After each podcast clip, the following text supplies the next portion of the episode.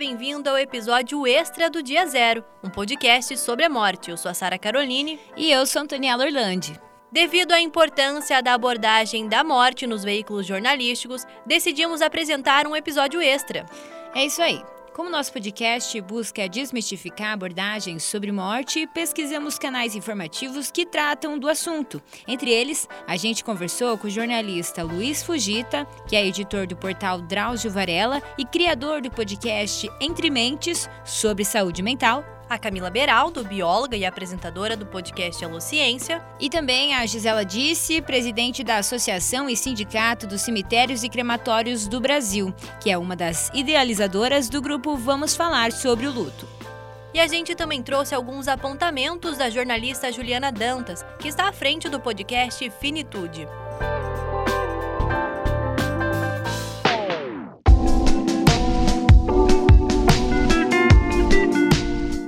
Episódios anteriores, discutimos a importância de falar sobre morte e como esse diálogo pode contribuir com a sociedade em diversos fatores. Por isso, agora vamos entender como os meios de comunicação contribuem com o assunto, levando em conta que a educação sobre o tema é essencial para a sociedade. A jornalista Juliana Dantas é apresentadora do Finitude, um podcast jornalístico semanal que trata de questões relacionadas ao envelhecimento, cuidados paliativos, adoecimento, morte e luto.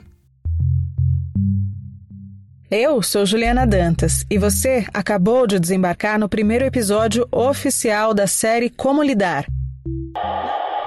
Ela considera que trabalhar com a temática da morte na mídia em geral é um caminho difícil. E é curioso, segundo ela, que os programas policiais falam da morte de um jeito sensacionalista e dão bastante audiência. Ela ainda ressalta que falta abertura para que a morte seja tratada sem grandes mistificações e tabus. É isso aí, Sara. E nas palavras dela, é importante que a gente assuma nossos medos e receios, entendendo que eles são normais. Isso precisa ser o primeiro passo para avançar nessa conversa.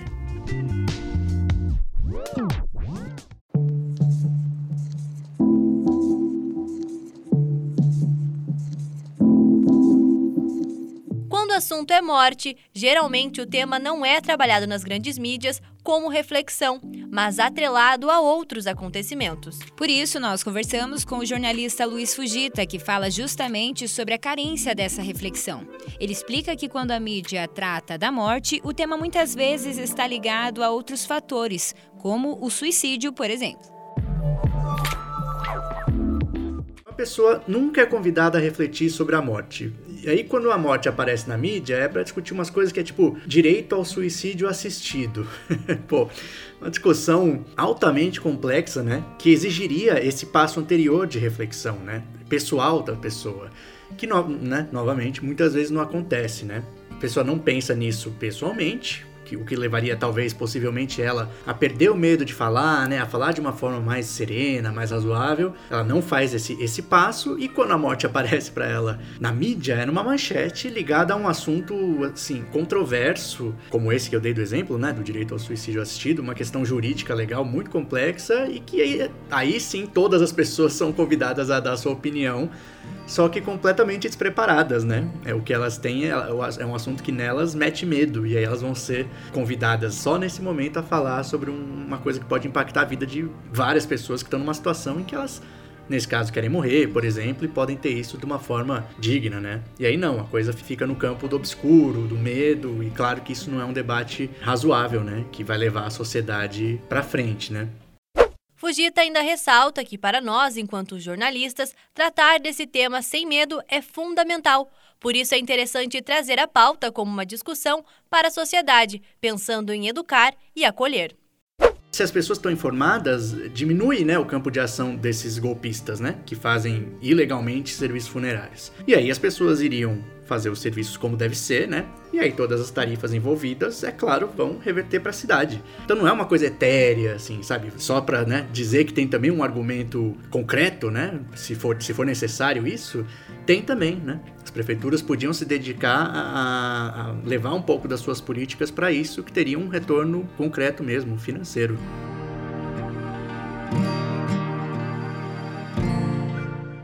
A forma como a mídia trabalha com esse tema também deve ser levada em consideração. Por isso é importante se atentar aos termos utilizados nas reportagens. O artigo denominado Reflexões acerca da morte, um desafio para a enfermagem, de um grupo de pós-graduação da Universidade Federal de Santa Maria, no Rio Grande do Sul, indica que a mídia fortalece a negação da morte porque trata o fim da vida com eufemismos. Isso mesmo, o grupo explica que isso acontece quando os veículos de comunicação usam termos como sono profundo, partida, passagem para outra vida, entre outros ou quando relata-se uma morte, notaram expressões como o indivíduo não resistiu ou foi a óbito.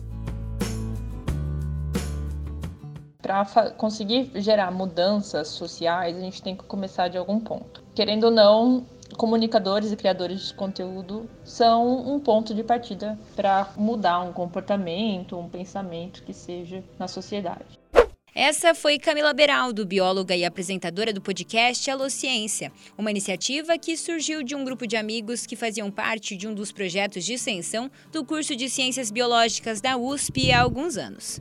Verdade, Antoniela. Na Alociência, eles trabalham conteúdos envolvendo questões gerais da biologia, abordando diversos aspectos da vida. E como podcaster, a Camila ressalta que o papel do comunicador é fundamental para que haja desmistificação quando o assunto é a morte como comunicador, a gente tem sim esse papel de trazer essa abordagem da morte de uma maneira mais natural, sem banalizar, obviamente respeitando, mas trazer a discussão a cabo de forma que gere reflexão nas pessoas e de que aos poucos a gente consiga tratar o tema com mais naturalidade.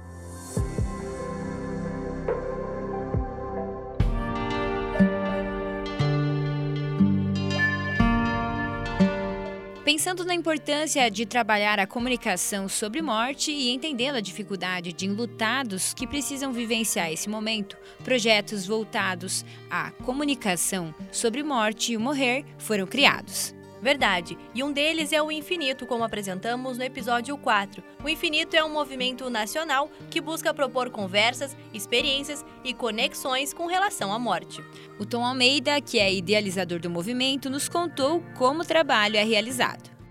O lema do infinito é criar conversas sinceras sobre viver e morrer. Eu acho que a gente tem feito e faz isso criando um espaço, criando um ambiente onde as, as pessoas se sentem confortáveis para, primeiro, reconhecer o seu medo, reconhecer o seu desconforto, de ser muito honesto sobre esse processo. Então a gente não vem com regras, com o que tem que ser feito, o que não tem que ser feito. A gente abre espaço para acolher tudo que faz parte desse processo. E também a gente bus busca trazer sempre muitos depoimentos de pessoas que estão passando por alguma situação, pessoas que passaram por uma situação, para que as pessoas se reconheçam nas histórias. Então eu faço diferentes convites. Então eu tenho convites para ir participar de um cineclube da morte. Eu tenho um convite que é participar de um jantar, de participar de uma palestra, de um workshop do Festival Infinito.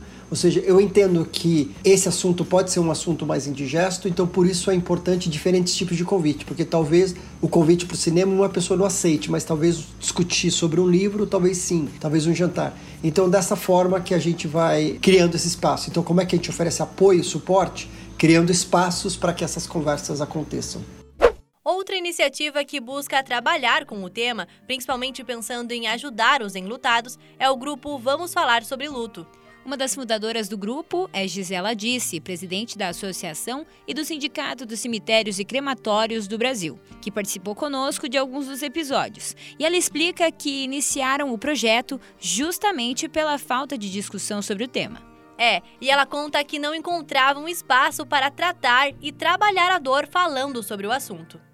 O Vamos Falar sobre o Luto é um projeto que nasceu como consequência das nossas perdas, pela nossa vivência. Então, em 2009, eu perdi um primo num acidente aéreo. Esse meu primo estava noivo de uma das minhas melhores amigas. A Mari tinha perdido a mãe dela um ano antes. Então, ela viveu dois grandes lutos e ela não encontrava conexão. Então, assim, ela procurou todo tipo de ajuda e repertório. Ela foi procurar livros, filmes e etc. Mas a maioria dos livros eram livros escritos por psicólogos. Ela estava com 30 e poucos anos e ela tinha nenhuma amiga que tinha ficado viúva e que tinha perdido a mãe tão cedo. Então ela não encontrava conexão, porque a gente se vê nas histórias dos outros. E assim, depois da Mari apareceu, tinha mais uma amiga que perdeu o pai e nós fomos nos juntando e dentro da mesma demanda, com o mesmo incômodo de não encontrar espaço para falar e, e, conexão com outras histórias que se parecessem com as nossas, que veio a ideia do projeto. No começo do projeto, a gente sempre dizia que nós não éramos especialistas, no sentido de não sermos psicólogas do luto. Depois de cinco anos, seis anos de projeto, o que a gente pode dizer é que nós nos tornamos especialistas, não só pelo tamanho do conteúdo que a gente já consumiu,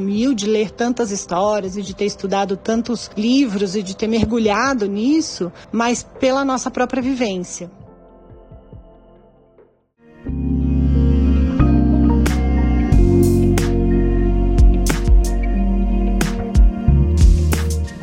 Que as pessoas percam esse medo que o tema traz, é necessário buscar conhecimento e informação.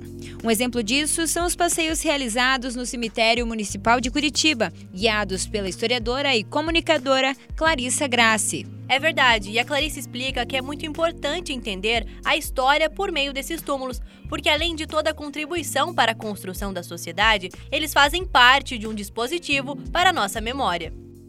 A morte é e sempre fez parte da nossa cultura, então ela está intrinsecamente ligada à construção de uma sociedade, né? Mumford fala que as cidades vão surgir a partir dos sepultamentos dos mortos. Então, onde se sepultam os mortos, as pessoas passam a se fixar no entorno desses locais. É preciso que a gente evoque um pouco também desse conceito de memória, de ancestralidade, do quanto nós nos remetemos também ao nosso passado como fonte de memória e aos nossos mortos, ao visitar esses túmulos, ao conhecer os cemitérios, nós estamos acessando dispositivos de memória, porque o túmulo não deixa de ser uma forma de permanência daquela pessoa em sociedade, ainda que não enquanto pessoa fisicamente mas enquanto túmulo, enquanto dispositivo de memória.